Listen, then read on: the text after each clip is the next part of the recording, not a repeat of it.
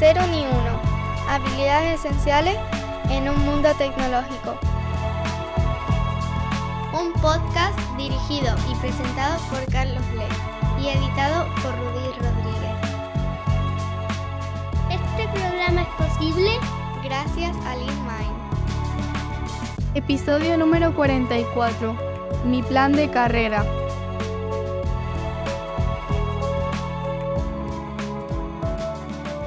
Hace poco he visto grabada la ponencia de Roberto Canales en la CAS 2022 que llamó Programador a los 70 años. Te la dejo en las notas del episodio porque está llena de píldoras de sabiduría.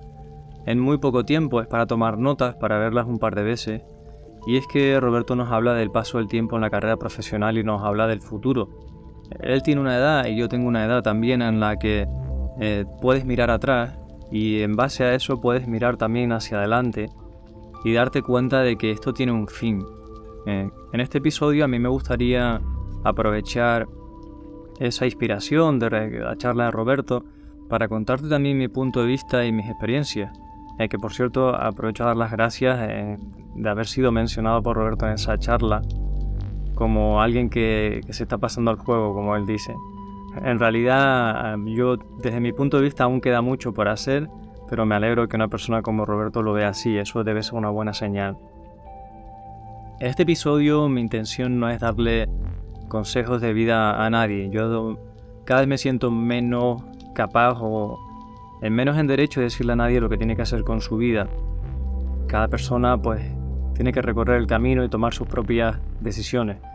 No obstante, no se habla de la carrera profesional ni del envejecimiento ni de qué pasa eh, conforme el tiempo transcurre en tu carrera profesional. Así que te comparto un punto de vista por si te resuena y te aporta algo, pero recalco que no es un deberías hacer esto, sino mira, yo lo veo así, eh, estas cosas me han funcionado, tengo este plan de futuro, eh, si te sirven algo estupendo y si no, pues no pasa nada, ¿no? Para eso es el podcast. Yo tengo ahora 41 años y desde hace poquito me he dado cuenta de que claramente la vida tiene un fin. si bien es cierto que sabemos eso desde que nacemos, desde que tenemos uso de razón, nos preocupamos en algún momento porque vamos a morir, cuando tienes 20 y pico años y tienes mucha vitalidad, eso parece que no va a ocurrir nunca. Y ahora con 41 años hay signos eh, manifiestos que son ineludibles y que a mí se me hacen duros, la verdad. Se me está haciendo duro asimilar que esto tiene un fin por esos síntomas manifiestos y es que eh, cuando me miro al espejo eh, las arrugas no encajan con la percepción de persona joven vital que yo tengo de mí misma, pero eh, esa es la realidad que te está diciendo el espejo que te estás haciendo mayor. Igual cuando hay una semana que no puedo entrenar o no camino lo suficiente, me duele todo el cuerpo, me duelen las articulaciones, se ha vuelto mucho más importante para mí que nunca el mantenerme activo físicamente. Si un día trasnocho, lo acuso mucho al día siguiente. Estoy eh, con mal cuerpo y muy mermado en capacidades. Eh, si tomo una cerveza además, también. Y desde hace poco para acá, también un día intentando leer una lata me di cuenta que la letra pequeña no la podía leer y que ahora resulta que me tengo que alejar las cosas a un metro para poderlas leer. Es decir, tengo la vista cansada, que es algo muy típico de los cuarenta y pico años. Y es un choque también, porque de repente no, no ves de cerca. Y estos síntomas tan manifiestos, a mí desde luego eh, me parecen chocantes, porque no me he habituado todavía a que me hago mayor, pero sí son una invitación a reflexionar, a que te des cuenta, o al menos a que yo me dé cuenta, de que esto tiene un fin, y de que la vitalidad se va terminando. También en el trabajo, la capacidad que tengo de concentración, de aprendizaje y de productividad diría que es menor. En parte es porque muchas de las tareas tienen que ver con mucho cambio de contexto, muchas eh, interacciones, eh, a veces altos niveles de estrés y eso dificulta, pero creo que incluso a pesar de eso la capacidad de, de productividad no es exactamente la misma. Con 23 años tenía una época de 6 meses, tuve dos trabajos. Durante 6 horas hacía programación en una empresa y también a veces arreglaba ordenadores. Eh, me iba al gimnasio una hora, y media, luego tomaba una guagua en autobús a una hora de distancia y daba clase de programación 4 horas por la tarde. Estaba trabajando al menos 10 horas al día a un buen rendimiento, la gente estaba contenta. Y yo miro atrás en el tiempo y me parece una proeza, que en ese momento lo hice sin quejarme, sin esfuerzo, durmiendo poco, comiendo cualquier empanada que pillaba en Mercadona y, eché para adelante bien. Pero ahora, hoy en día, si tuviera que hacer ese trabajo, eh, pasaría muchas penurias para, y no cumpliría exactamente lo mismo. O sea, claramente no puedo, o yo al menos no puedo hacer las mismas cosas con 20 que con 30 que con 40 y eso es lo que te da el paso del tiempo cuando miras hacia atrás, que puedes comparar. Desde este punto de vista, y teniendo en cuenta que estoy en un sector privilegiado, en una posición privilegiada, puedo elegir cómo quiero planificar mi futuro. Y es que en realidad lo que necesito es encontrar un buen equilibrio que me permita seguir trabajando hasta que me muera. Yo no creo en eso de que eh, se trabaja muy duro a costa de la salud hasta los 70 años y después no se hace nada y se cobra una paga del Estado. No es el futuro que veo para mí, es el, futuro que mucha gente eh, tiene previsto, quizá porque no tienen tantas opciones como la suerte que tengo yo de poder elegir. Y es que mm, yo no creo en el Estado para delegar mis eh, necesidades, es decir, ni siquiera la salud. Yo intento que mi salud la cuido yo, no la cuidan los médicos. Cuando no me quede más remedio, recurriré a ellos para que se encarguen de mi enfermedad, pero no de mi salud. Y lo mismo con ganar dinero cuando sea mayor. Yo confío en poder generar ingresos hasta que me quede el último soplo de vitalidad de alguna manera. No confío en, que vaya a haber una pensión para mí, tampoco en tener unos ahorros, dado la inflación y mil cosas que pueden pasar por el camino. Para mí la máxima garantía es tener salud y aportar valor a los demás hasta el último momento, que no es lo más habitual. La gente normalmente va cada vez más decrépita y necesitando más de los demás. Sin embargo, hay gente que sí, que se mantiene, eh, yogis por ejemplo, eh, dando o artistas ¿no? sus obras de teatro o practicando su enseñanza hasta el último momento de su vida con bastante buena vitalidad. Ese es el sueño que yo tengo de, de hacerme mayor y hasta el último momento. Para conseguir eso, no puedo trabajar 40 horas semanales de una forma estresante. ¿Por qué? Porque ahora lo que me doy cuenta es que necesito más tiempo para cuidarme, necesito más tiempo para entrenar. Es muy importante que no me salte el caminar, el estirarme, movilidad, entrenamiento. Es muy importante que duerma bien, que coma bien, que me encargue de hacer buena comida y em, de meditar. Porque eso es lo que va a marcar que mi deterioro sea más lento, que yo pueda tener más capacidad mental y física para seguir aprendiendo y seguir aportando a los demás. Esta época de los 40 en adelante, en que yo al menos siento que necesito más tiempo para mí, eh, está cargada de responsabilidades que te quieren pedir tiempo. Para mucha gente son niños pequeños o adolescentes, son padres o abuelos que cuidar, eh, o cargos de responsabilidad en una empresa que te exigen mucho trabajo con mucho nivel de estrés. Justamente cuando eh, necesitarías más tiempo para ti, parece que tienes menos. Y esto es lo que yo trato de, evitar en mi planificación. Mi idea es de qué manera puedo aumentar cada vez más el valor que aporto con cada hora de trabajo, como para poder hacer menos horas e igualmente mantener un cierto nivel de vida, eh, aportar a los demás y, tener un propósito, ¿no? Porque mucha gente cuando se jubila, como no sabe qué hacer, no se encuentra que aporte nada, que tenga una utilidad, se mueren de pena, pierden la ilusión por la vida. Eh, a mí no me gustaría que me ocurriese eso, me gustaría que siempre tener un propósito, sentirme, quererme yo esta película de que le aporto algo a los demás, de que soy útil. ¿De qué manera espero poder conseguir este plan o acercarme a él? De manera que las demás personas quieran trabajar conmigo, que me quieran tener a su lado. Al final, si la gente quiere que trabajes con ella o que formes parte de su vida de alguna manera, tu supervivencia está garantizada. Ha sido así desde siempre, ¿no? Por eso los humanos hemos tenido que estar en grupo para poder sobrevivir, porque si estabas aislado en la caverna tenías pocas posibilidades de supervivencia. Pues en realidad eso es lo que me gustaría mantener. Eh, ahora mismo tengo la suerte de que mucha gente quiere trabajar conmigo, tanto eh, personas, compañeras en LeanMind como clientes. Hay gente incluso que viene al InMind porque tienen la, ilusión de trabajar conmigo. Eso es fabuloso porque eso me sitúa como cotizado en el mercado, como que hay una, una demanda. Entonces lo que necesito es que esa demanda se mantenga en el tiempo. Para mí la clave es que las demás personas te vean como que les haces ganar algo, aparte de que seas afable y seas cercano, que les haga sentir bien. Por un lado es que se sientan bien y por otro es que ganen en habilidades en, un futuro mejor. Es la visión que yo tengo de liderazgo es que las personas vean que si te siguen o si tú les puedes acompañar, eh, van a ir a un lugar donde va a ser todo más próspero. Para conseguir esto, el número de horas va siendo cada vez menos importante. Mi objetivo es que con una hora de trabajo o X tiempo de trabajo, el valor que aporte sea muy grande. Entonces mi eh, objetivo no debe ser el ejecutar tareas o finalizar tareas en solitario, sino más bien debe ser el acompañamiento, porque el valor que tengo es la sabiduría y la experiencia que puedo transmitir a otras personas para que anden en el camino más rápido.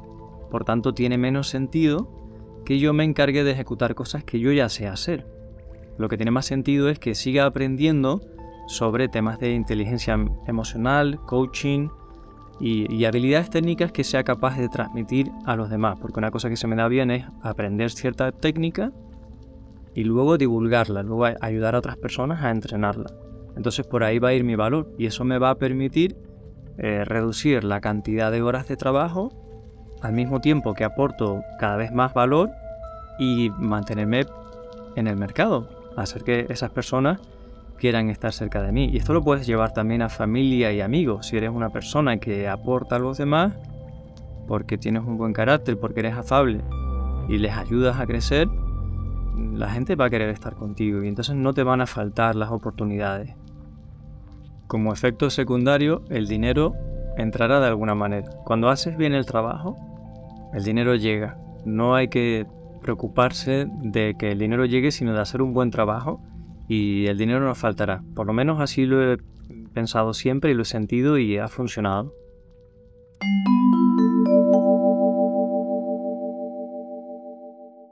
Y ahora un mensaje importante. Código Sostenible es el libro que me hubiera gustado tener entre mis manos cuando estaba aprendiendo a programar. Y es el que he echado de menos cuando tenía dudas sobre cómo nombrar una variable o cuándo lanzar una excepción. Es la guía que están buscando todas esas personas que intuyen que hay otra forma de desarrollar. ¿Te has planteado cómo sería trabajar sin prisa, sin parches y sin chapuzas? Este es un manual para los que buscan la satisfacción del trabajo bien hecho. Aprenderás a mantener el código simple y fácil de entender.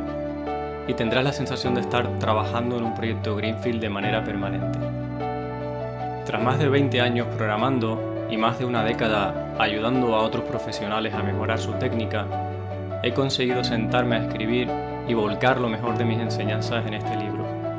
No te lo pierdas, subirás de nivel y verás la programación de otra manera. Descúbrelo en códigosostenible.com.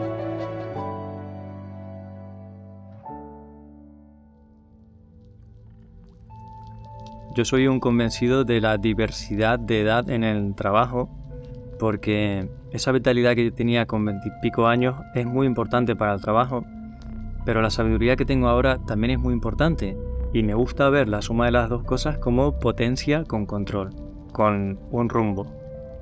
¿Y cómo he llegado a esta posición donde tengo tantas oportunidades? Pues tiene que ver mucho con la suerte que he tenido, con las personas que me han apoyado en la vida, que han sido muchas. Eh, familiares, amigos, hasta tú que estás escuchando el podcast y que me apoyo en ti y que seguramente tenemos una relación de amistad porque al final el podcast lo escucha casi todo amigos y amigas. Por otra parte, el haber elegido un sector que está tan en auge y que tiene tanta demanda, lo cual es suerte al final, quizá el hecho de que mi padre apareciera por casa con ese Intel 8086 cuando era pequeño, y hay una parte también de trabajo, de haber hecho las cosas relativamente bien en algunos sentidos. Es cierto que se podían haber, hecho mejor, quizá podía haber estado en esta posición hace 5 o 10 años, pero bueno, uno se equivoca lo que tiene que equivocarse y tampoco tenía claro ni tenía un coach, ni tenía una orientación, ¿no? De, estas cosas no se hablan y por eso hago podcast. Mm, lo cierto es que a los 20 y 30 años no me endeudé. Y es que un error muy grande, muy común que se comete en la sociedad es que se piensa que el máximo objetivo de felicidad y de señal de haber conseguido éxito en la vida es tener una buena casa, una casa grande y un coche grande. Y esto hace que la gente se endeude muy por encima de lo que puede a una edad muy temprana y luego se vean obligados a trabajar en, en trabajos donde no pueden desarrollarse, donde no crecen, donde no aprenden, donde no aportan, su valor profesional no va aumentando con los años y en muchos casos también están infelices haciendo ese trabajo. Entonces para mí la clave, eh, lo que funcionó en esos primeros años, sobre todo de los 20 a los 30, es trabajar en cosas que me permitieran crecer, que yo no pasase un año entero sin haber aprendido cosas, sin que mi valor en el mercado aumentase. La inversión tenía que ser en mí, que yo como profesional fuera ganando en conocimiento. Y el dinero no tenía ninguna importancia, tenía que mantener un nivel de vida bastante bajo. Afortunadamente pues no tenía yo, nunca he sido fan de las marcas, no he tenido vicios caros y, y también por la época en la que he sido autónomo, cuando he querido tener algún préstamo el banco no me lo ha dado y eso en realidad ha sido una gran suerte porque me ha dado mucha libertad financiera. Así que esto es un gran error que veo, el que nos enfocamos en tener cosas materiales muy caras cuando en realidad al principio esa energía habría que tenerla para ganar una marca personal, para ganar en habilidades técnicas y también no técnicas, para eh, irte convirtiendo en esa persona eh, con la que los demás quieren trabajar.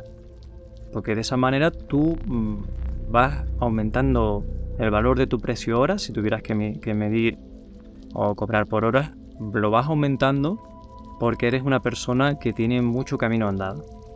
Y eso puede hacer que cuando vas cumpliendo años puedas rebajar la cantidad de horas que trabajas.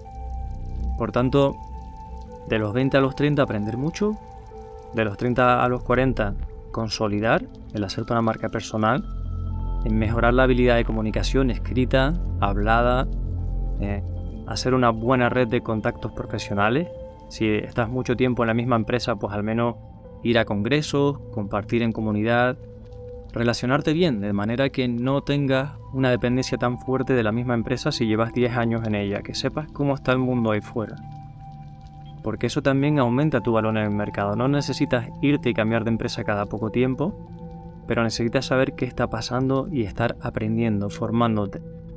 Si la empresa en la que estás te permite crecer, pues fantástico, no tienes por qué cambiarte. De hecho es un error, y ya lo he comentado en muchos episodios, para mí, el cambiarte por un poco más de dinero a una empresa donde no vas a seguir aprendiendo igual, ya sean habilidades técnicas o no técnicas. Y por suerte, pues no me metí yo en esos berenjenales y eso me ha permitido crecer un montón. Y de hecho, ahora con 41 años, como por primera vez en mi vida me voy a comprar mi primer vehículo nuevo y es porque no existe en segunda mano lo que estoy buscando y por primera vez voy a comprar una casa porque necesito una estabilidad que no me permite un alquiler, pero es ahora, no es, no es antes. Es el momento en que siento además que necesito esa estabilidad, no la sentía antes tampoco. Esto no tiene por qué ser así, como dije al principio del podcast, pueden haber mil fórmulas y, y, no pasa nada. Pero es como siento que tiene más sentido, que he ganado una marca en el mercado que ahora mantenerla es más fácil, la inercia es un poco más fácil que, empezar. Si con 40 años tuviera que rehacerme profesionalmente, pues tendría que echar muchísimas horas de trabajo muy duro y ahora sin embargo mi trabajo tiene que ser más estratégico, no duro. Todo esto no significa que si tienes 40 o 50 años no puedas planificar tu futuro y orientarte a ello. Simplemente es sentarte a reflexionar y a planificar. La vida es dura, el mundo es duro y yo no delegaría el futuro en nadie, ni en el Estado, ni en mi empresa, eh, ni en nadie más. Cuanto antes, en mi caso yo lo pienso así, tome las riendas de qué quiero hacer con mi vida, más fácil es que me pueda dirigir hacia ese punto. Que luego no significa que uno haga unos planes y la vida tenga otros totalmente distintos. Pero la inercia sin más va a ir llevando a, pues, a estar cada vez con menos salud, con menos ganas y probablemente también con peor economía. Por otra parte, si estás todavía en el instituto estudiando, eres universitaria o acabas de terminar la carrera y no sabes qué es lo que te gusta, cómo enfocar tu trayectoria profesional, es normal. A mucha gente no sabe qué es lo que le gusta. Eso de encuentra tu pasión es bastante mito. Muchas veces lo que sucede es que hacemos algo y conforme vamos ganando un cierto nivel de maestría haciendo eso, le cogemos el gusto y entonces nos empieza a apasionar. Así que viene más de probar y hacer durante el tiempo suficiente que de que exista una pasión que haya que encontrar. Por tanto, los primeros años está muy bien probar cosas diferentes, no solamente un día o dos, sino estar seguros de que hemos probado lo suficiente para ver si eso nos puede gustar o no gustar. Y está muy bien pivotar de cosas que incluso pueden ser radicalmente diferentes porque cada experiencia aporta. Ahora bien, si sabes que algo te gusta y se te da bien, pongamos por caso que se te da muy bien la peluquería, sabes cortar el pelo muy bien, quizá no tiene mucho sentido que saltes y de repente otra época estés haciendo camarero, eh, peón de albañil, porque aunque todas las experiencias te van a reportar aprendizaje de una manera o de otra, algunas de ellas más de eso no es mejor. Algunas de ellas lo que te están es restando tiempo de progresar en la línea que a ti te gusta y se te da bien. Por ejemplo, si a ti te gusta la peluquería, se te da bien cortar el pelo, lo ideal es que te enfoques en eso y aprendas todo lo que se puede aprender en peluquería, porque es un trabajo muy físico. Seguramente no vas a poder estar 10 horas al día de pie cortando el pelo con 40 años o no lo disfrutes. Sin embargo, si te apasiona, siempre hay un montón de áreas que puedes explorar, de, cuidados del cabello y de formación y de, negocio. ¿Por qué no abrir tu peluquería y enfocarla además a que puedas entrenar a personas o, hacer todo tipo de formaciones nuevas que se te ocurran y de actividades con clientes de tal manera que tú puedas en el futuro ir reduciendo cantidad de tiempo de trabajo cortando el pelo y al mismo tiempo estés aportándole un valor a esas personas que trabajan contigo o a tus clientes, haciéndoles de, de coach, de asesora, de mil ideas que se te pueden ocurrir que no son la mecánica que ya sabes hacer.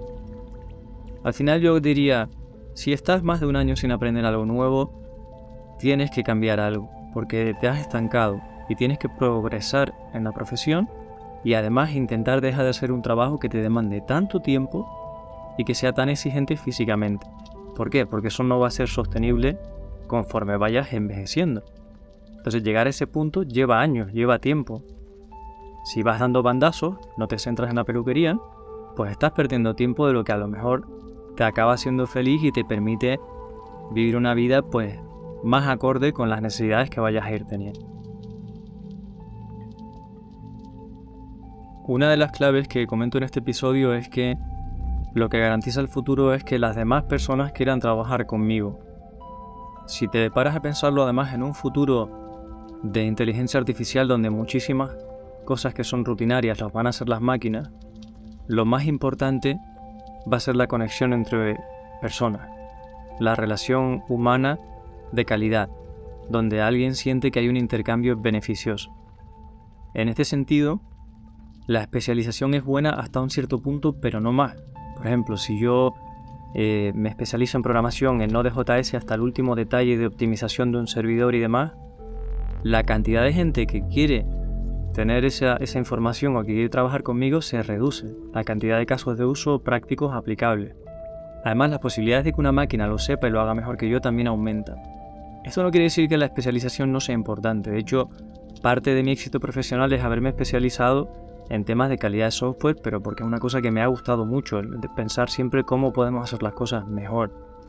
Sin embargo, eh, si te pasas de especialización, creo que ahí es donde estás haciendo una inversión de tiempo que no corresponde tanto. Quizá a lo mejor en vez de aprender más Node.js tendrías que aprender a escribir mejor, a comunicarte mejor, a gestionar tus emociones para ser más amable con los demás, para ser más agradable. Eso probablemente sería mejor inversión. Por tanto, las recomendaciones que hago de habilidades transversales que siempre te van a venir bien son esas que te van a ayudar a tener mejores, mejores relaciones contigo mismo y con las demás personas. Son cosas como saberte comunicar, saber gestionar las emociones, saber entrenar, saber moverse, saber descansar bien, saber meditación, saber escribir, saber empoderar a las personas, hacer coaching, ayudarles a tomar mejores decisiones, ayudarles a progresar. Todo este tipo de habilidades en cualquier sector te van a hacer caminar en la dirección de trabajar de una forma más inteligente, más estratégica.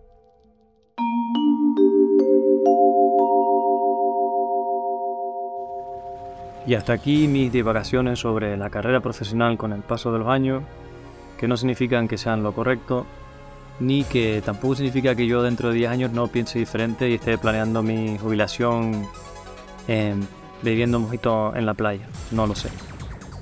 Así que no te quito más tiempo. Gracias por escuchar y eh, escuchamos en el próximo episodio.